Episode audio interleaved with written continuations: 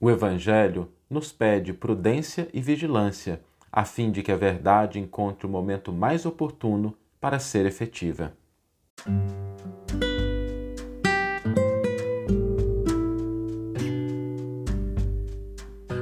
Você está ouvindo o podcast O Evangelho por Emmanuel, um podcast dedicado à interpretação e ao estudo da Boa Nova de Jesus através da contribuição do benfeitor Emmanuel. Vamos refletir hoje sobre a prudência e a vigilância que o Evangelho nos ensina. E quando a gente pensa em prudência e vigilância, nós não estamos falando de compartilhar um conhecimento, informações, nada disso, mas em relação às nossas experiências, aquilo que acontece conosco. Nos atos da vida comum, às vezes a gente é agraciado com algo positivo, com um entendimento, com uma revelação, com uma vantagem, com algo que nos coloca numa posição mais confortável, numa posição de maior tranquilidade. E é importante a gente ter prudência e vigilância com relação a como a gente vai compartilhar isso com outras pessoas. Por quê? E é importante a gente sempre entender a causa disso, né? não só a atitude aparente, a atitude superficial, mas entender a razão. A verdade é que cada criatura tem o seu caminho particular, sua trajetória, seu nível de entendimento. Aquilo que acontece conosco está relacionado, do ponto de vista das nossas experiências, está relacionado com o momento específico que a gente está passando, com aquela circunstância que a gente está vivendo, com as oportunidades, ou seja, é algo customizado. As nossas experiências cotidianas são customizadas.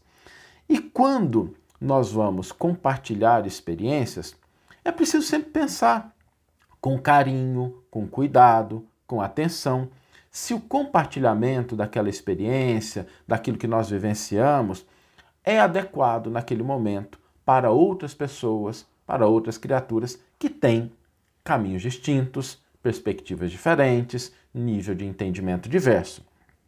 Porque a verdade, colocada na hora errada, ela pode se tornar inadequada. Certas horas não são as mais adequadas para a gente compartilhar determinadas coisas que acontecem com a gente. E para que a verdade ela possa ter a sua efetividade, o seu benefício máximo, nós precisamos também raciocinar, pensar, avaliar, cotejar qual é o momento mais adequado de uma determinada experiência que aconteceu conosco. Eu me lembro de uma história de uma moça que veio me procurar um dia. Eu estava trabalhando no atendimento fraterno, lá no Distrito Federal ainda, e ela me procurou dizendo o seguinte: olha que história interessante. Era uma família muito unida, principalmente em torno da figura do pai, e o pai havia sido acometido de uma doença, um problema um pouco mais grave, e havia desencarnado. E aquilo foi um choque muito grande. A presença do pai na família era algo muito intenso, era alguém que aglutinava a família como um todo, era um modelo, era um exemplo.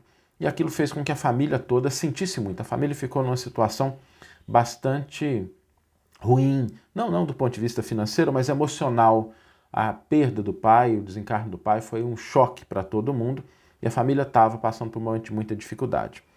Essa moça, ela me procurou dizendo que depois de mais ou menos 15 dias que o pai havia desencarnado, ela começou a ter sonhos muito nítidos com ele. E às vezes ela tinha até a impressão de estar acordada conversando com o pai no quarto dela. E o pai vinha sempre, dava conselhos, orientações, acalmando-a, dizendo para ela tentar acalmar também as pessoas que estavam em volta, ela trazendo aquele conforto. E ela se sentiu muito bem com isso. Se sentiu revigorada, se sentiu fortalecida. E aí ela veio nos procurar porque ela estava no seguinte dilema. A família dela não tinha nenhuma religião. Ela era a única que tinha alguma familiaridade, alguma busca com a religiosidade, mas aquela experiência para ela era uma experiência muito intensa, tinha feito muito bem para ela.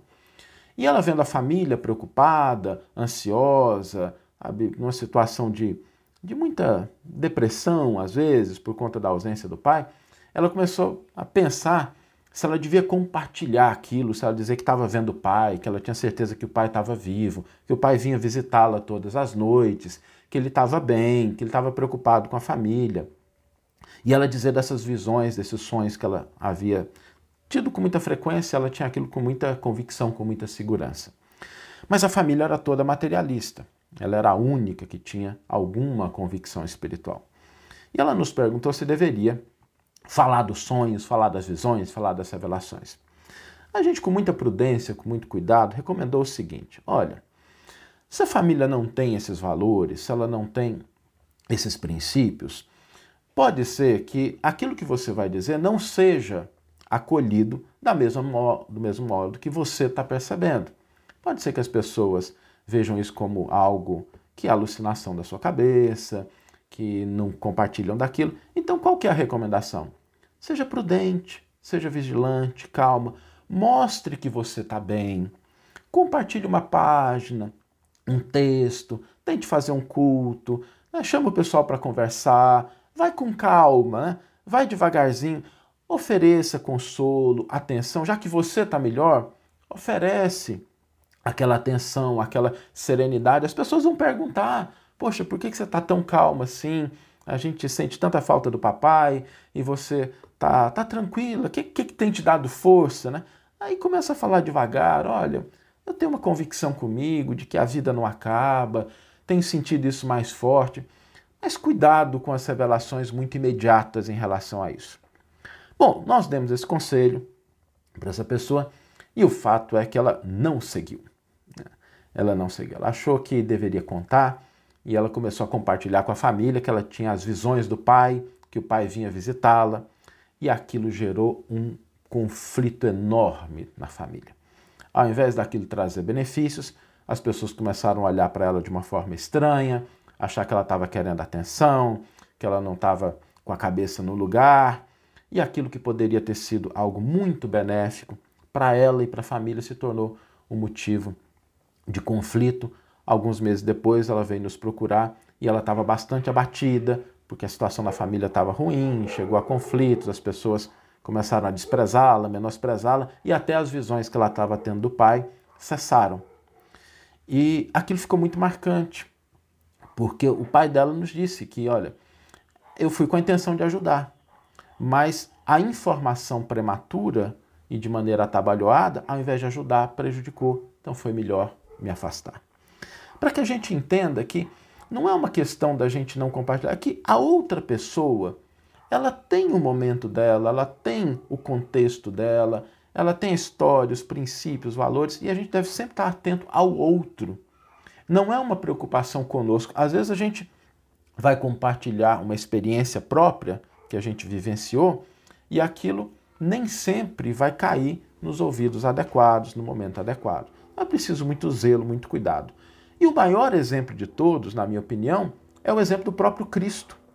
Jesus nos dá um exemplo fantástico em relação a isso. Porque quando ele sobe no Tabor, ele tem aquele momento da transfiguração, que ele encontra com Moisés, que ele encontra com Elias, figuras muito importantes. Nós temos ali três pessoas: Tiago, Pedro e João, que estão com ele e que presenciam aquela experiência. E Jesus, quando vem, desce do Tabor, ele recomenda que a ninguém compartilhe aquilo naquele momento, até que o Filho do Homem seja ressuscitado dentre os mortos. Então Jesus nos dá essa consciência em relação ao momento oportuno.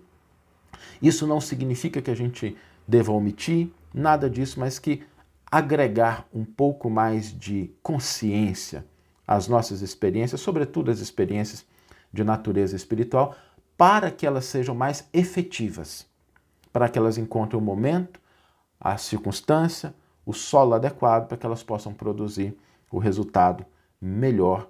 E o exemplo maior disso é o Cristo. Por isso que o Evangelho é sempre um convite à prudência, à vigilância, a uma preocupação com o outro, com o que pode ser útil ao outro e não aquilo que vai, às vezes, nos agradar, porque às vezes pode ter uma consequência totalmente adversa daquilo que nós estamos esperando. A gente pode utilizar as nossas experiências no dia a dia para que isso nos transforme, para que isso nos fortaleça. A gente pode compartilhar a nossa convicção, a nossa postura, a nossa fé, né, a maneira como a gente lida com as coisas, mas é preciso sempre atenção quando a gente lida com as coisas materiais e com as coisas espirituais, ainda de maneira mais intensa. Vamos ler agora a íntegra do versículo e do comentário que inspiraram a nossa reflexão de hoje. O versículo está no Evangelho de Mateus, capítulo 17, versículo 9, e nos diz o seguinte: Enquanto desciam do monte, Jesus lhes ordenou, dizendo: Não contem a ninguém essa visão até que o filho do homem se levante dos mortos. E aqui nós temos um exemplo. Gente, eu particularmente sou, eu fico impressionado com o quanto o mestre nos ensina, porque ele deixa claro ali o momento oportuno. Ele só pede para as pessoas aguardarem né, até o momento oportuno. E Emmanuel vai intitular o seu comentário Dádivas Espirituais. Se o homem necessita de grande prudência nos atos da vida comum, maior vigilância se exige da criatura no trato com a esfera espiritual. É o próprio Mestre Divino quem no exemplifica.